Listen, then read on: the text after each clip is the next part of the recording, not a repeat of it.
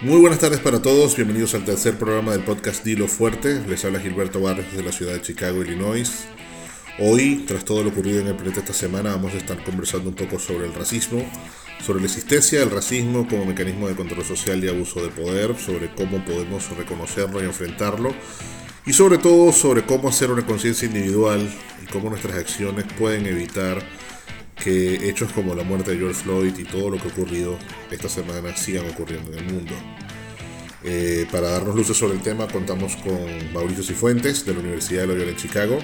Mauricio es abogado y PhD en Trabajo Social, profesor de la Escuela de Trabajo Social en la Universidad de Loyola en Chicago y profesor asociado al Centro de Acompañamiento para Inmigrantes y Refugiados. Estamos para ti en gilbertobarrios.com slash en Spotify y Apple Podcast y ya tenemos cuenta de Twitter, arroba Dilo Podcast. Eh, no se lo pierdan, estamos con ustedes en breves momentos en la nueva edición de Dilo Fuerte. Muy buenas tardes para todos, bienvenidos a esta tercera edición de Dilo Fuerte. Ya vamos por tres y yo creo que de tres ya no hay vuelta atrás. ¿Qué semana la que hemos vivido?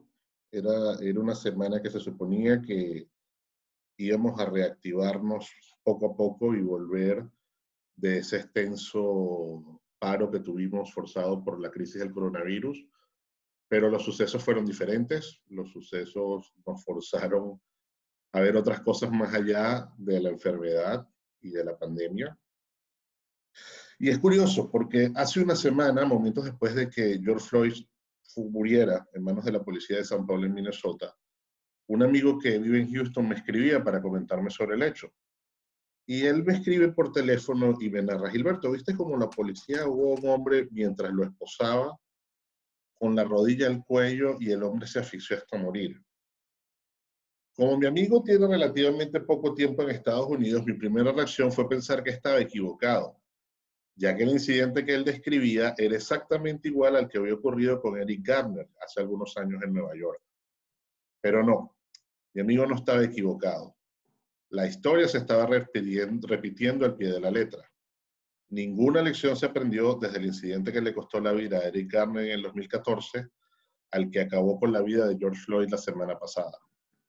Ambos hombres en principio inocentes, porque recuerden que en este país se es inocente hasta que se demuestre lo contrario, y supongamos que en el caso negado de haber sido realmente culpables del delito que cometían, estaríamos hablando de delitos de fraude menor, delitos que no llegaban a los 20 dólares, unos cigarrillos de contrabando. En ambos casos, los individuos estaban solos, desarmados y ofreciendo poca o ninguna resistencia. Sin embargo, ambos murieron asfixiados durante el arresto, ambos murieron rogando por sus vidas y ambos murieron diciendo, no puedo respirar. Ahora, Lamentablemente, después de lo ocurrido con George Floyd, han pasado muchas cosas, tanto en Estados Unidos como en el resto del mundo. Protestas organizadas en todo el país han colidado con disturbios y saqueos violentos. Una enorme cantidad de hechos de violencias contra la propiedad, violencias contra individuos, violencia de la gente hacia cuerpos policiales y de cuerpos policiales hacia la gente se han documentado a toda escala en el país.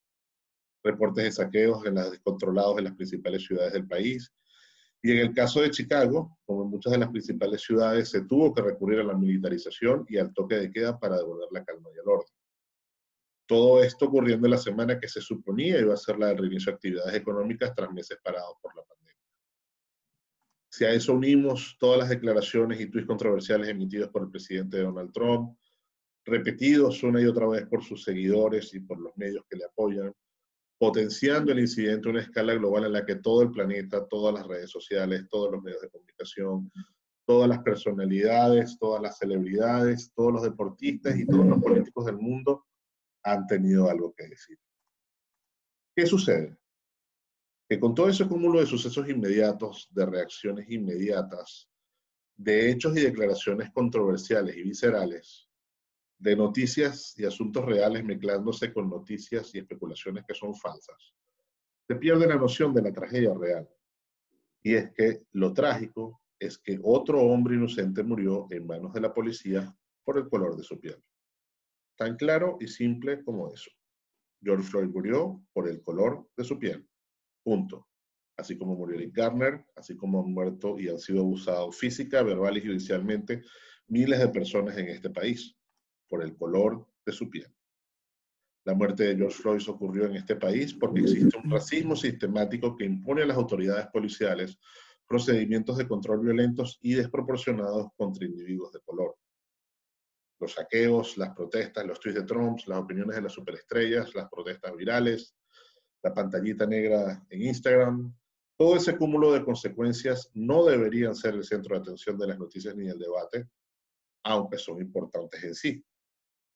La pregunta real, el tema que nos deberíamos estar discutiendo es cómo reconocemos que el racismo definitivamente existe, es una cuestión de entramada en el sistema judicial, económico y político, tanto de los Estados Unidos como la de la mayoría de las naciones en el mundo. ¿Qué medidas urgentes se deben tomar para que este tipo de muertes no vuelvan a ocurrir? ¿Qué cambios sociales y humanos a largo plazo tenemos que promover para que no exista esta brecha de personas por el color de su piel? Y otra cosa, es importante entender también que el racismo no es solo una cosa de negros contra blancos. En Estados Unidos existe evidentemente el racismo entre blancos y latinos, y el racismo entre latinos y negros también existe.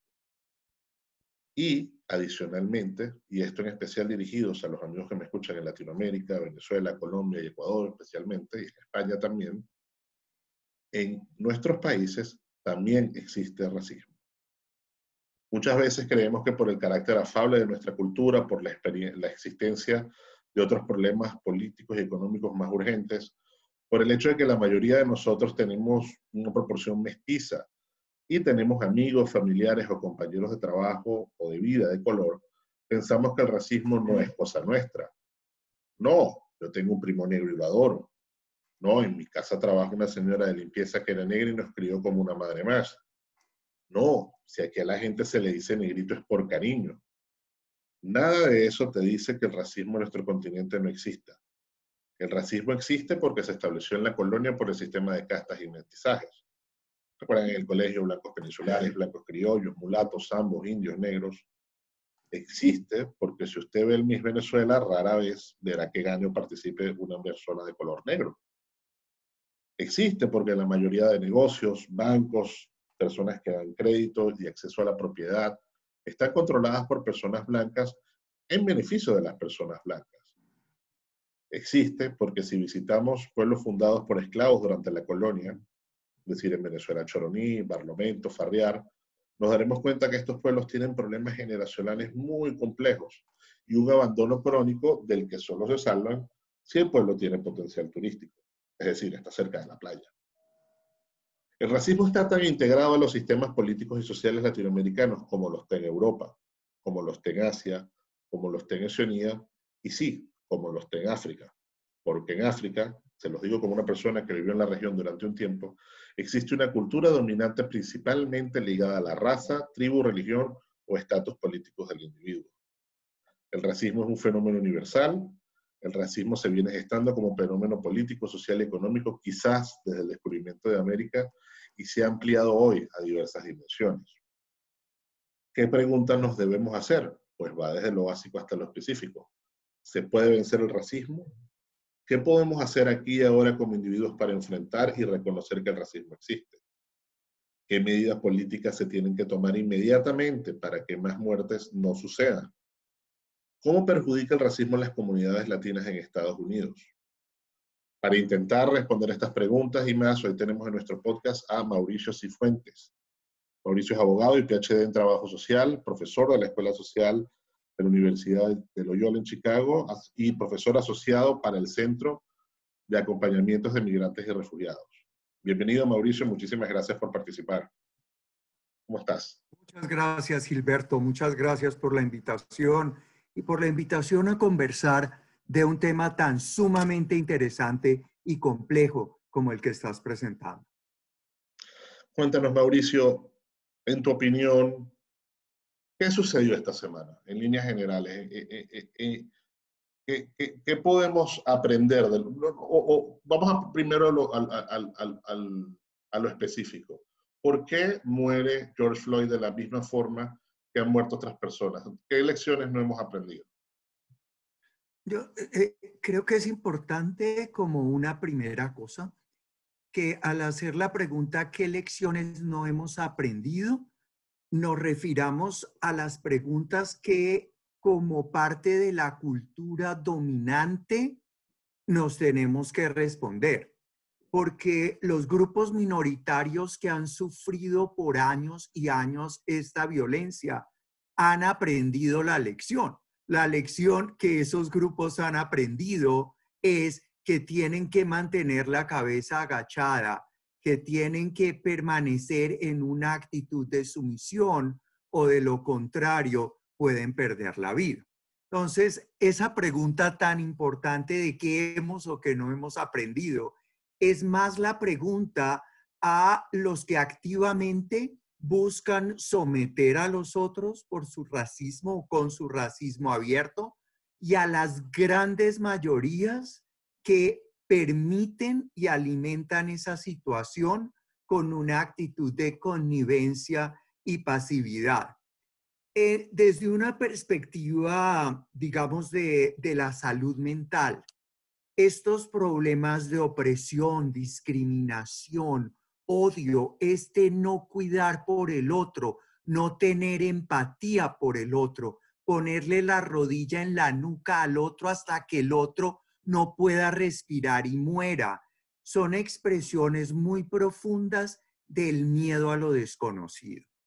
Hace, hace algunos años recuerdo que, que dicté una clase para estudiantes de doctorado y la clase era más o menos un análisis de por qué los seres humanos nos dañamos los unos a los otros con actitudes como la homofobia, el heterosexismo, el racismo, etcétera, desde la perspectiva de las escuelas psicodinámicas, que son escuelas que tienen sus orígenes en los modelos freudianos. Y la respuesta de todas las escuelas al final es miedo a lo que no conocemos. Entonces, eh, estructuras sociales que no permiten los encuentros con el otro, con la otra, en niveles de igualdad, nunca van a poder ser igualitarias, porque nunca voy a poder ponerme en los zapatos del otro para experimentar lo que el otro puede estar experimentando y entonces así no lo veo como ser humano y por lo tanto no tengo que cuidarle. Cuando uno mira otros ejemplos históricos para añadir al contexto y al mismo tiempo apartarnos del contexto específico de lo que pasó en esta semana, porque nos puede ayudar con un poco de distancia, es el proceso que siguieron los nazis en Alemania. Uno se pregunta cómo un grupo de gente que era la más educada de Europa en ese momento, era la gente con los niveles educativos más altos, la gente iba a los teatros, la música clásica, la lectura más sofisticada, la filosofía, y fueron los que mataron y o dejaron que se mataran millones de personas. El proceso que siguieron los nazis fue un proceso de desensitivización de la comunidad, de la sociedad, en el que empezaron a repetir todo el tiempo que los judíos no eran esta persona, esta otra persona, que las características o los atributos, las identidades sociales de esos individuos no existían, sino que como masa ellos se reducían a una sola categoría y esa categoría era judío. Una vez que uno logra reducir al otro o a la otra a una sola categoría y estigmatiza esa categoría, lo puede destruir porque a esa categoría le puede colgar todo lo que es negativo. Y entonces ya no miro al otro como el otro que tiene miles de complejidades como las puedo tener yo, sino que lo he reducido a una sola cosa que es mala y debe ser eliminada. Y así es como los policías en Estados Unidos no, no, vamos a decir todos los policías, porque hay policías que hacen una labor extraordinaria combatiendo el crimen, resolviendo crímenes, estén manteniendo la seguridad, pero lo obvio y evidente es que se han repetido muchos sucesos en que un hombre de color muere en manos de la policía. ¿La policía le tiene miedo a los negros? Bueno, lo que ocurre es que la policía es la estructura dentro de la sociedad que tiene el legítimo ejercicio de la fuerza. Dentro de, yendo a las estructuras o a los, perdón, a las teorías tradicionales de cómo se forma el Estado, por ejemplo. La, la teoría tradicional en la que se basan los modelos democráticos de la época de la Revolución Francesa nos dice que todos nosotros, los individuos que formamos una sociedad, lo que hacemos es que voluntariamente nos despojamos de parte de nuestra libertad para lograr el bien común. Y eso es lo que Rousseau llamaba el contrato social, como una extensión del contrato social y con el fin de que las personas se sientan más seguras, parte de ese contrato es que alguien o algunos van a tener el manejo de la fuerza para que si no se puede tener un control a través de la educación, eh, etcétera, la fuerza entra a operar. Entonces, esas estructuras de fuerza, en este caso la policía o el ejército, están entrenadas para cumplir una función de control. Todo lo que se salga de lo que es lo establecido dispara la respuesta de esas estructuras de control que como sociedad hemos establecido. Entonces, esas estructuras de control reflejan en un nivel más eh, evidente los miedos y las eh, bias o los prejuicios que como sociedad todos tenemos.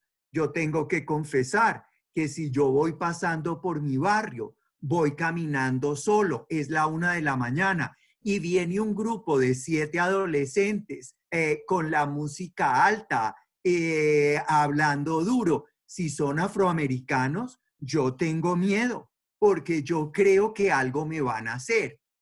Yo no tengo la representación social de ser una autoridad que ejerce la fuerza. Entonces lo que yo hago es que yo me paso la calle o agarro por otra calle para tratar de evadir el contacto con ellos.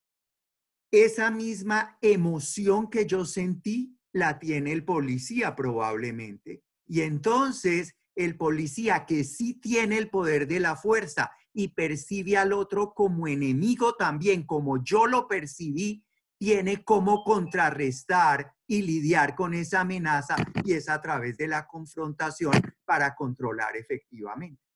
Y en ese momento entonces ocurre algo que es basado en las mismas emociones que yo tuve, pero genera una reacción completamente diferente. Y dispara en el otro también, en este caso, el grupo de los siete muchachos, reacciones diferentes también.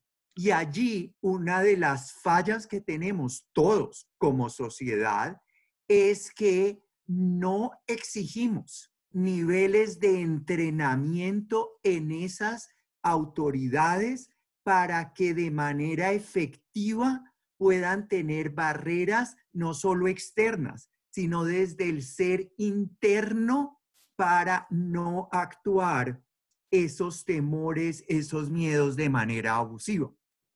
Eso que, que comentas, por ejemplo, en la ciudad de Chicago, todas las ciudades en el mundo tienen, particularmente las más modernas, tienen marginalizados los sectores que son más peligrosos o los sectores que son más prósperos. En Chicago está perfectamente denotado entre el Chicago Norte y Chicago Sur. Yo vivo en el sur de Chicago, que es una zona mayormente de población negra, que es una zona mayormente de, de estratos sociales pobres, pero trabajo mucho en el norte que es una serie más, es una zona donde hay más este, progreso, donde la economía es más próspera, donde vive gente mayormente blanca.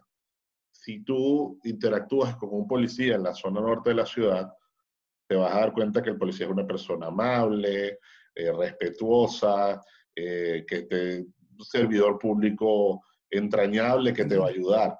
si tú interactúas con la policía de Chicago en el sur, estás hablando con un tipo que es una fortaleza represiva, que no es educada, que no se fía de ti. Y otra cosa, si tú vas al norte de Chicago, es muy raro que tú veas una patrulla deteniendo un vehículo en el norte de Chicago. Mm. vienes al sur de Chicago y en una cuadra ves tres, cuatro detenciones policiales por patrullas. Entonces, evidentemente hay, hay un, un, perfil racial bastante marcado en a quién deben atender o no los policías. ¿Cómo se puede cambiar esa estructura? Es un perfil que trasciende lo racial y lo vemos magnificado en lo racial. Pero cuando comentabas de las diferencias entre el norte y el sur, yo, lo, yo lo veo, por ejemplo, en las tiendas. Por muchísimos años yo trabajé en, en La Villita, que es el barrio mexicano de, de Chicago. Y yo comparaba un Jul, un supermercado de la misma clase de supermercado en el norte y otro en el sur, y la diferencia en las lechugas es de aquí a la luna. O sea, las lechugas del supermercado en el norte son o los tomates rojitos, jugosos, una belleza. En el sur está medio secos, apaleados, todo es. O sea que esa es una realidad que, que, que vivimos y que demuestra en qué nivel de estima tenemos al otro, cómo la estructura, cómo, porque la, lo, lo dramático del concepto de raza o de todas las identidades sociales es que no se usa solo para identificar diferencias, porque lo que es normal es ser diferente, o sea que es absolutamente apropiado ver que somos diferentes. El problema está en que con base en las diferencias establecemos rangos. Entonces, es mejor ser flaco que gordo dentro de la estructura social porque eso se considera más atractivo. Es, tiene más valor la persona blanca que la persona negra. Tiene más valor entre los latinos el que se ve menos indígena que el que se ve más indígena. Entonces, una manera muy importante para todos como sociedad tratar de movernos en una dirección más igualitaria es fomentar espacios en los que podamos ver al otro como un ser humano y saber quién es el otro. Hace como unos seis meses, una cosa así, tuve una experiencia muy interesante sobre eso iba llegando yo a la oficina a la universidad que está muy cerca de la Magnificent Mile, que es como el sitio más elegante de tiendas en Chicago. Y había un grupo de muchachas y de muchachos y niñas parados en una esquina. Eran como unos 12 o 13. Todos jóvenes y las niñas casi todas tenían la cara, ah, la, cabeza cubierta con la yihad. Y em, tenían pancartas que estaban cargando y decían, acérquese, converse con un musulmán o acérquese, converse con una musulmana. Y para mí, eh, y había muchísima gente ahí, y yo me acerqué y fue súper interesante para mí porque nunca había hablado con una muchacha musulmana que no fuera una estudiante mía, por ejemplo. Era, eh, en este caso era una muchacha que no me veía a mí con una diferencia de poder. Yo era simplemente un transeúnte, ella ni sabía, ella no sabía yo quién era, para dónde iba, qué hacía en la vida. Y fue tan interesante porque ella me decía, yo me cubro la cabeza, pero yo no me siento nada subordinada a los hombres ni nada. Y por el contrario, yo siento que tengo esto. Y nos embarcamos en una conversación que realmente me cambió mi manera de pensar, porque aunque yo no lo quisiera, tengo que decir que cada vez que yo veía a una mujer en la calle con la cabeza tapada, yo me preguntaba si lo estaba haciendo porque estaba obligada y le iba a pasar muy mal en su casa si no se la cubría, si no se cubría la cabeza. Y me cambió totalmente, me quitó esa cucaracha de la cabeza y ya las veo y no tengo eso en la cabeza.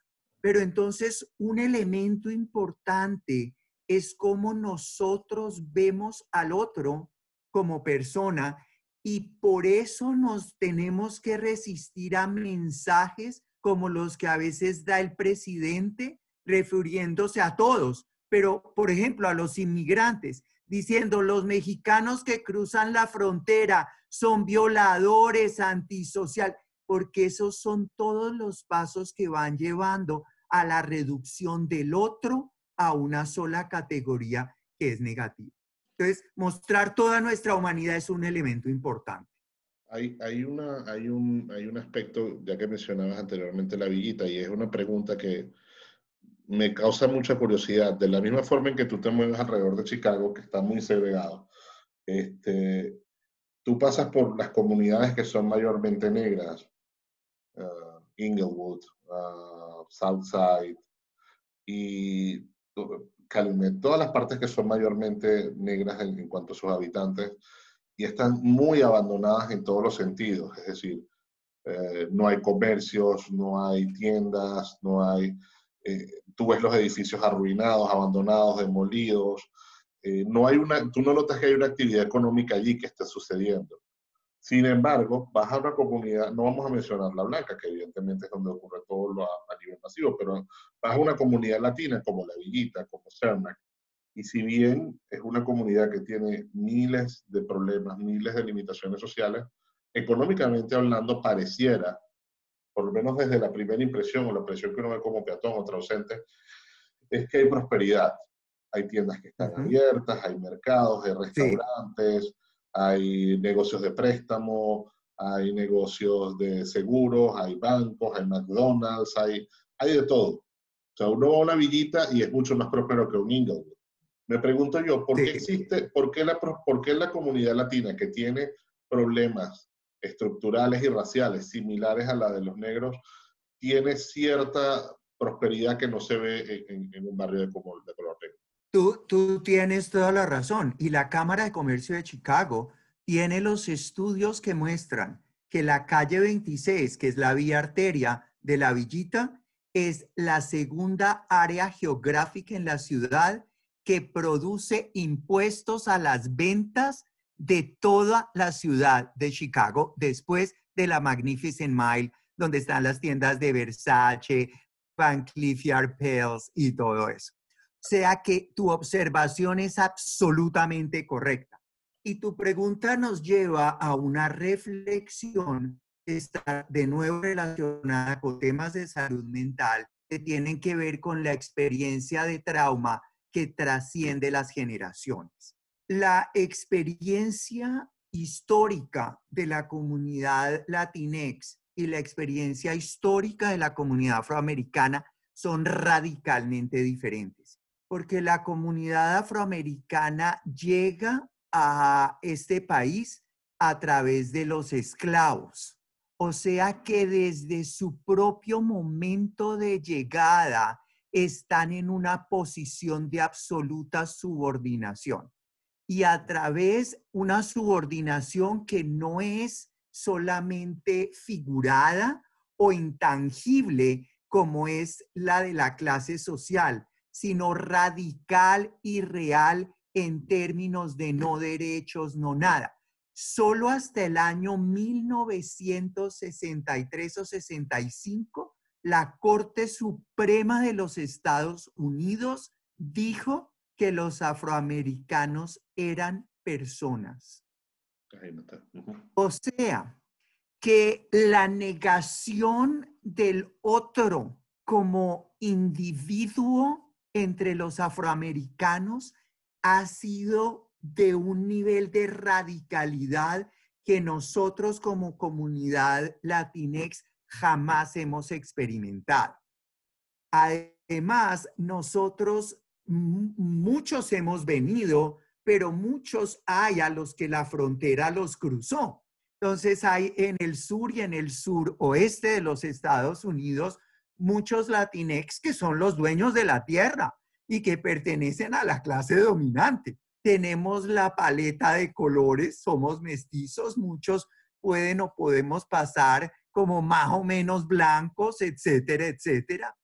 Entonces, lo que nos hace a nosotros diferentes o ser discriminados tiende a ser más el estatus migratorio, que está muy asociado por miles de razones con pobreza, etcétera, pero no tiene bajo ninguna circunstancia las mismas raíces tan profundas de negación que la que viven las comunidades afroamericanas.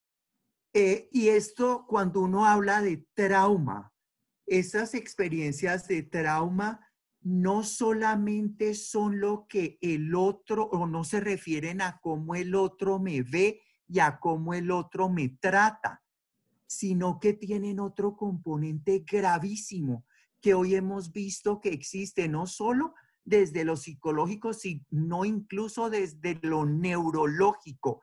Y es que yo termino creyendo que yo soy como el otro me ve. Esto pasa a nivel de la infancia más temprana, por ejemplo, los niños o las niñas en su proceso de desarrollo. Hay muchos años en los que no tienen conciencia de sí mismos y creen que ellos son según lo que el papá o la mamá dicen que ellos son. Entonces, por ejemplo, uno ve en terapia adultos muy inteligentes que dicen, no, es que como yo soy tan bruto, como yo soy tan bruta. Y yo le digo, ¿y usted de dónde se sacó esa idea? ¿De dónde le viene la idea de que usted es bruto o bruta? Y cuando uno raspa un poco la superficie, resulta que eso era lo que el papá o la mamá le decía cuando estaban chiquitos y eso fue lo que ellos internalizaron y es lo que se llama en la teoría de Object Relations el objeto internalizado que da color a la manera en que nos percibimos. Pasa exactamente también en los grupos sociales, tanto en los que discriminan como en los que son discriminados. Y es que nos terminamos creyendo las historias que contamos de nosotros y de los otros es algo así como la profecía autocumplida. Porque entonces, ah, tú esperas que yo sea criminal. Ah, pues vamos a ver, yo termino siendo criminal. Yo creo, eh, pasa por ejemplo en las comunidades gay y en las comunidades de lesbianas con muchas frecuencias, específicamente en la comunidad de hombres homosexuales. Y es, todos los hombres homosexuales son promiscuos. Y entonces se encuentra dentro de la comunidad altos niveles de promiscuidad.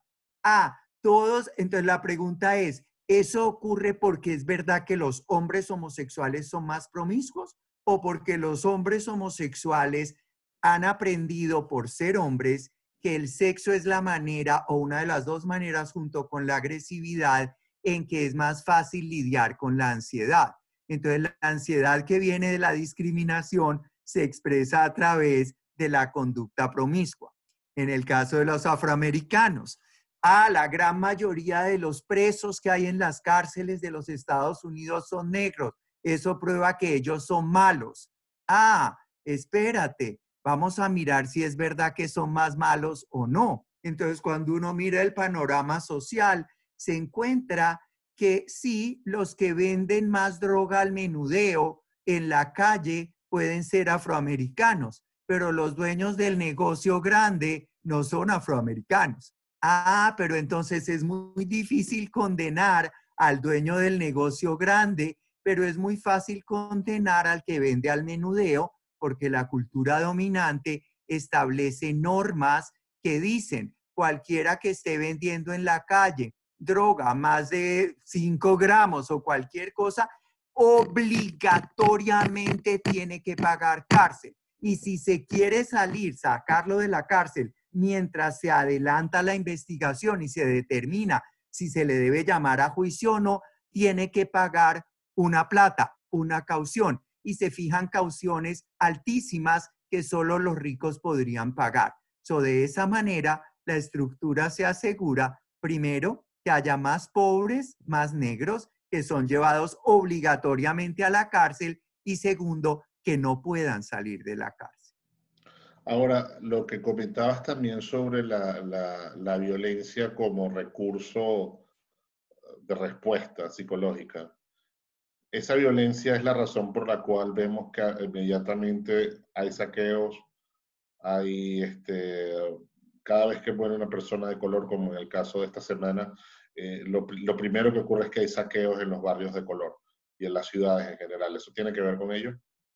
Claro, y voy a poner el ejemplo de un niño chiquito. El niño chiquito, vamos a suponer que eh, tú te vas a la Walgreens con tu hijo que tiene cinco años. Y el niño llega y claro, en una tienda las cosas están puestas para que la gente se antoje. Entonces hay un carrito con las sirenas y de todo y de colores bien vivos y el niño le echa mano al carrito porque el niño se quiere llevar al carrito. Tú no tienes ni la plata o la disponibilidad o lo que sea, tú no le vas a, a, cobrar, a comprar el carrito y el muchachito te trata de convencer, papi, mira, tú le dices no y no me sigas diciendo porque no te lo voy a comprar. El niño escala un poco más y medio llora. Tú le dices, te callas porque ya te dije que no te lo voy a comprar o nos vamos a hacer. Y puede ser que llegue el momento en que el niño escala hasta que hace una pataleta y se tira al piso porque es la sensación de falta total de poder. Y esta es una de las grandes y horribles consecuencias de la experiencia traumática. Y es que llega un punto en que no hay salida, porque todas las salidas que intentaste te pegaron con ellas mismas en la nariz y no tuviste otra opción. Entonces llega un momento en que el trauma que ha pasado de generación en generación no tiene una manera de salir. Y el muerto solo te pone más de presente y te refriega en la cara tu incapacidad de buscar otras alternativas. Y uno diría muchas veces desde la cultura dominante, pero es que son bien brutos, si es que para eso estamos en una democracia. Si toda esa gente pobre votara, escogerían al que les diera la gana. Y entonces entramos otra vez en la ignorancia acerca de lo que es la experiencia de trauma, porque en la experiencia de trauma, la persona y la comunidad un día aprende que no hay que hacerse ilusiones, porque cada vez que se ilusiona, se cae del bus. Entonces llega un día en que dice, prefiero no ilusionarme para no volverme a caer y que no me duela. Te pongo un ejemplo de otro contexto, pero es el caso de una clienta que yo tuve muchas dificultades con ella en psicoterapia porque era tan negativa. Yo todo lo que le ofrecía de opciones y cosas para esperar todo, ella era la que me decía todo, sí, pero tal cosa, para no, no aceptar lo que yo estaba ofreciendo. A medida que profundizaba yo con ella en el tratamiento, lo que quedó claro es que cuando ella tenía seis años, ella vivía en una zona rural, su papá se cayó de un caballo y se mató. A partir de la muerte del papá, la vida de ella cambió radicalmente porque el hermano mayor se volvió como reemplazo del papá y abusó no solo hasta físicamente de la mamá, sino sexualmente de la clienta sea que a un nivel inconsciente, lo que ella decidió a los siete años fue, mi vida terminó cuando mi papá murió. Todo lo que a mí me espera en la vida es malo. Yo no me puedo hacer ilusiones de que algo bueno me va a pasar, porque si yo me ilusiono, voy a sufrir tanto como sufrí cuando mi papá se murió. Mm. Y entonces ese negativismo de ella era un mecanismo de defensa, era una manera de evitar el sufrimiento. Entonces ocurre así con estas expresiones de violencia. Y la cultura dominante solo los ve como respuestas irracionales que no tienen ninguna justificación. Pero resulta que esas comunidades han sufrido desde la época de la esclavitud violencia diaria, como tú dices, el ser parado cuando voy en mi carro sin deber absolutamente nada, solo por el gusto de detenerme y maltratarme y ponerme por debajo, solo porque se sospecha que debido al color de mi piel yo soy culpable de algo. Y esto ocurre en todas las culturas hay estudios fascinantes, muy nuevos, se están empezando a desarrollar entre la segunda generación de jóvenes latinos. Lo que ha ocurrido es lo siguiente.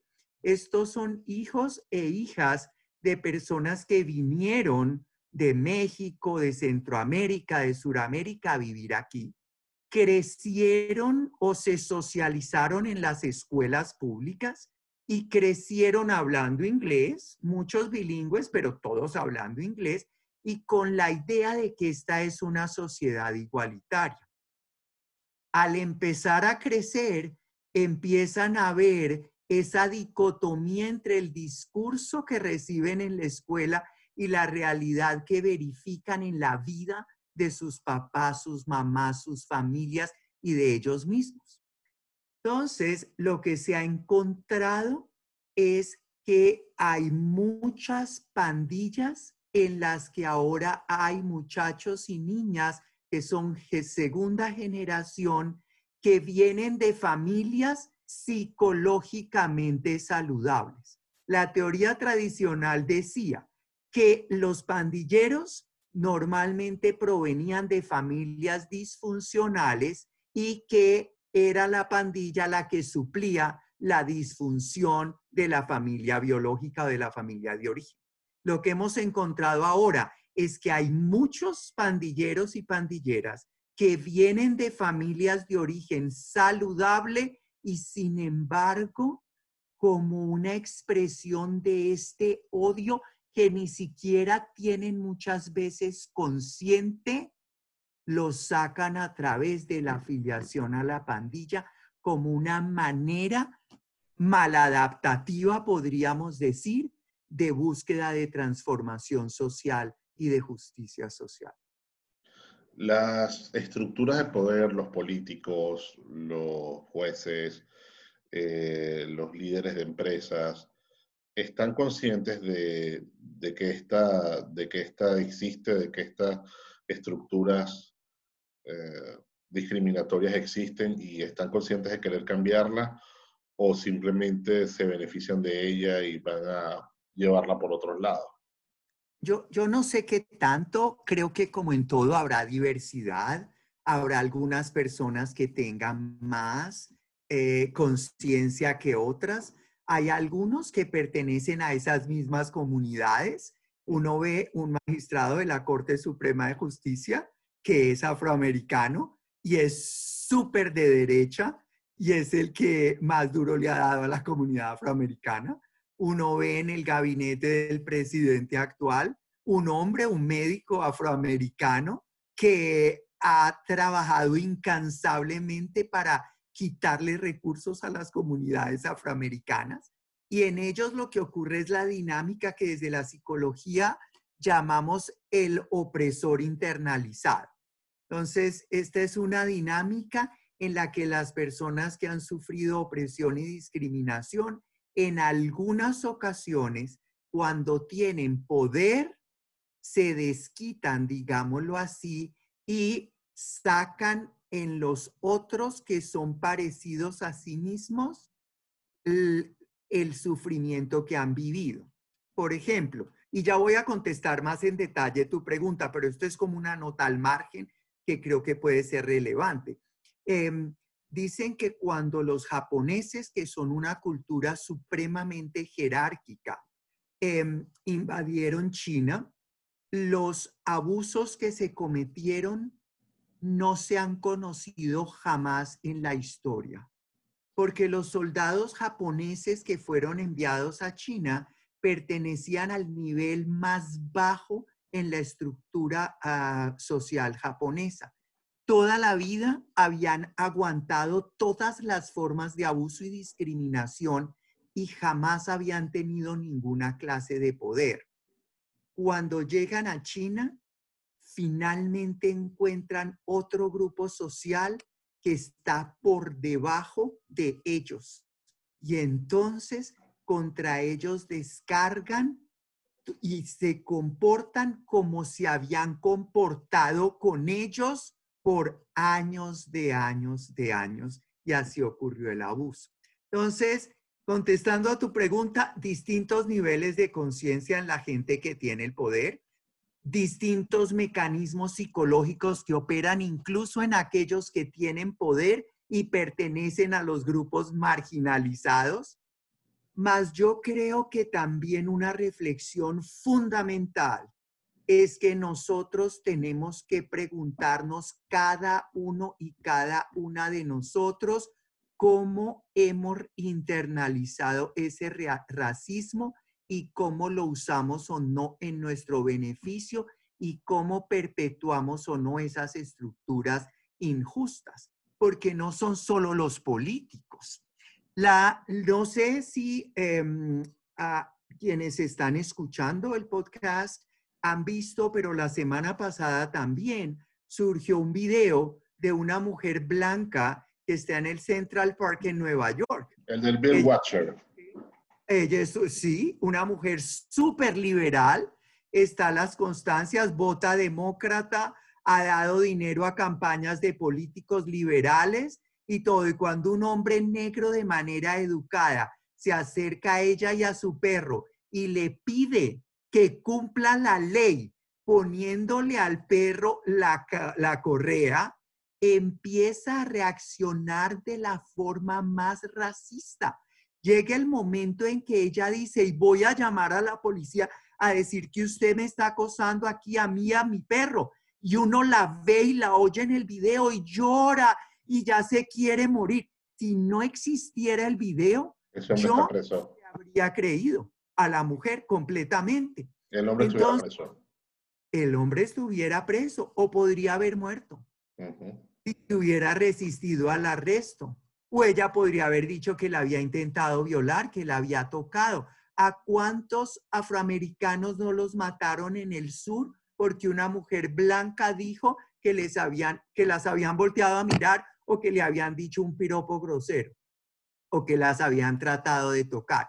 Entonces, Sí, es cierto y es importante la pregunta acerca de aquellos que nos representan en la estructura de poder.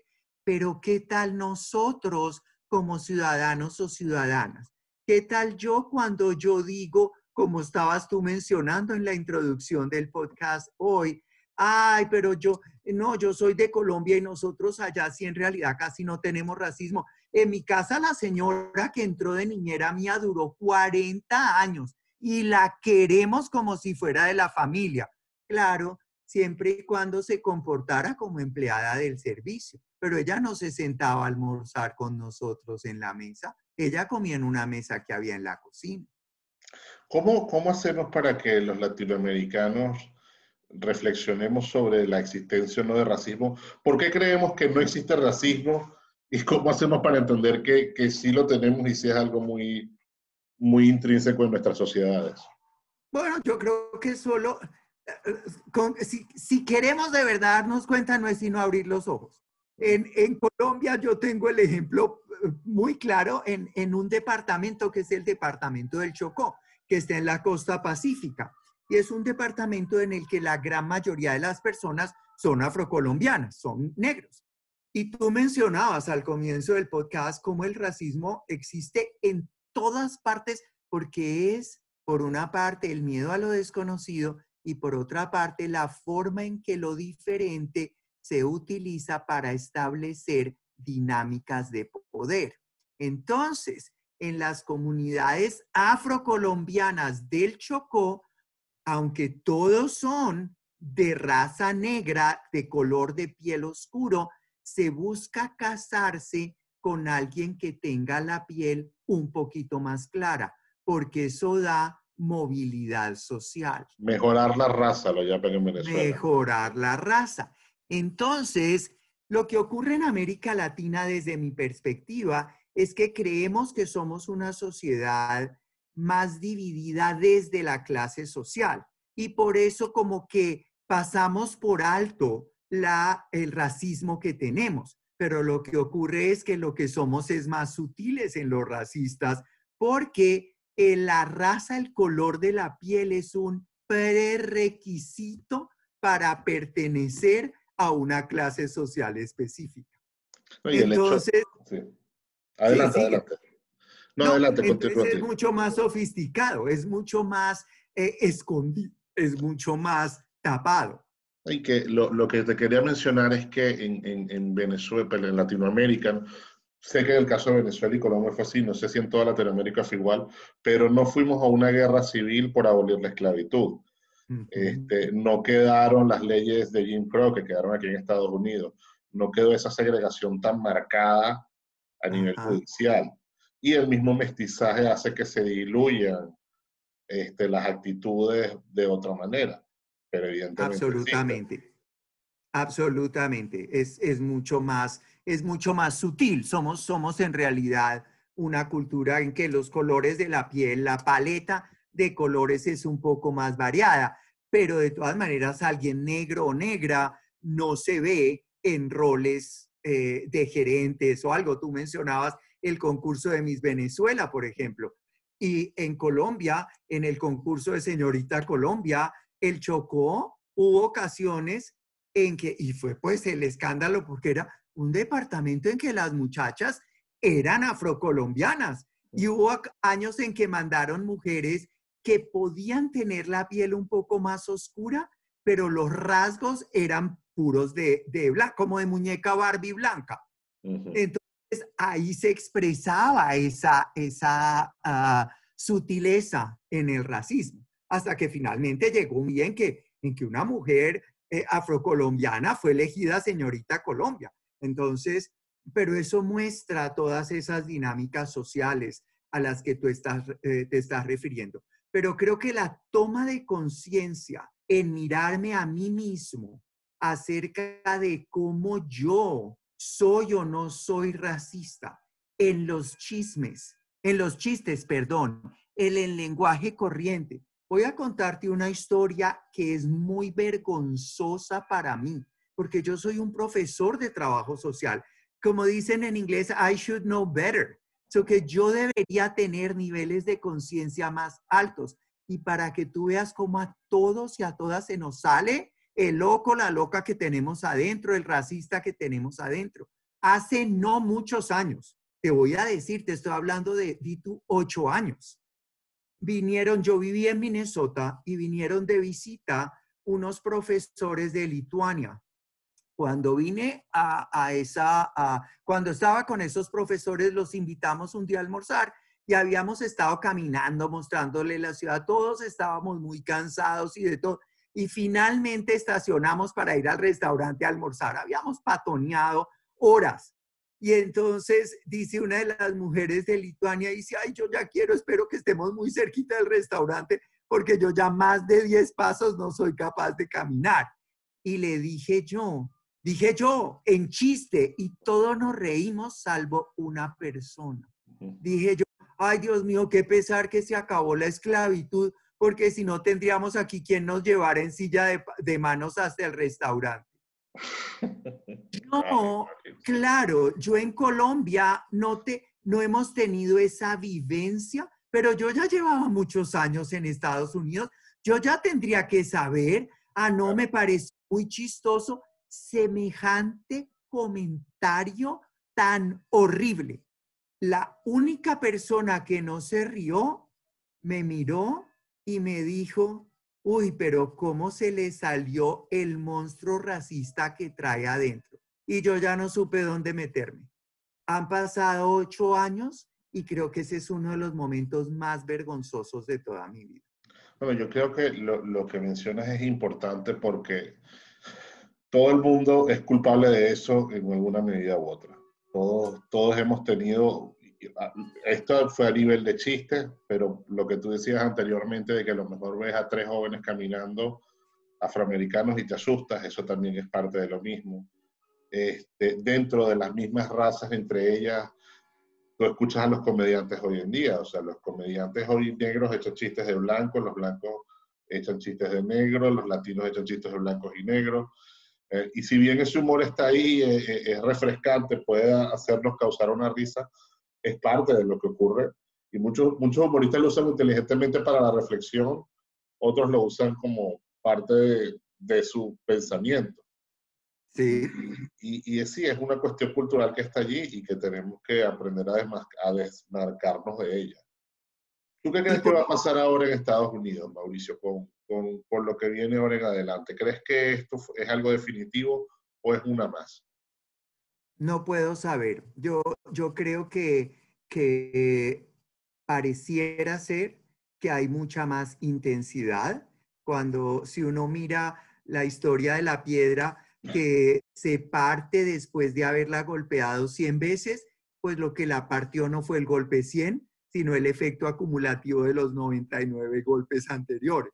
Y que yo creo que en las dinámicas sociales hay cosas que finalmente podemos demorar, pero que no se pueden detener. Lo que me parece a mí muy peligroso que ocurre es que con el tipo de gobierno federal que tenemos en este momento, se ha dado permiso para que eh, esas bestias raciales que todos guarda, racistas que todos y todas guardamos adentro de una manera u otra, se expresen con mucha libertad y entonces eso ha radicalizado eh, las posiciones. Así que yo mm, no puedo saber qué va a pasar.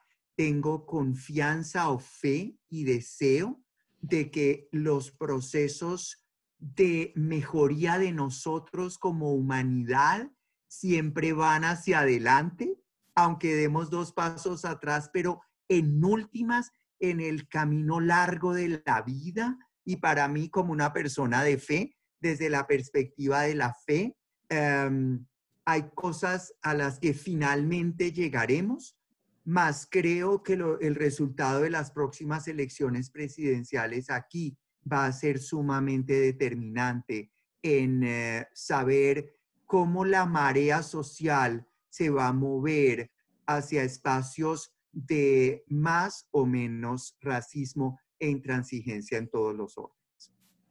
Bueno, Mauricio, me quedo entonces con primero que debemos educarnos más, concientizarnos más sobre el racismo, sobre sus orígenes no solo sociales y políticos, sino también psicológicos y psicosociales, que debemos exigir más a nuestros líderes, ser más responsables en cómo elegimos a nuestros líderes, lo que esperamos de ellos y lo que tenemos que exigirles una vez están en el poder. También me quedo con la parte de que individualmente tenemos que ser más conscientes de nuestro trato y respeto a los demás este, de que es un problema de que todos estamos metidos en él y tenemos que echar para adelante. Y también la conciencia colectiva de que no porque nuestras culturas sean más afables o más tolerantes con personas de otro color, no significa que el racismo no existe en ellas, existe y también puede darnos muchos problemas a futuro si no los tratamos adecuadamente. Pero sobre todo me quedo con el hecho de la fe de que la humanidad siempre tira adelante y siempre logra mejorar indiferentemente de lo mal que pueda verse las circunstancias hoy en día, Mauricio. Muchísimas gracias por participar. Muchas gracias por la invitación. Bueno, muchísimas gracias por estar aquí, este, siempre de tu hogar, este, para todas las personas que nos escucharon. Recuerden seguirnos. Ahora tenemos, tenemos cuenta de Twitter, eh, arroba Dilo Podcast, siempre en vivo a través de nuestra página web gilbertobarrios.com slash Dilo Fuerte y a través de Spotify y Apple Podcast. Muchísimas gracias a todos por estar allí y hasta la próxima.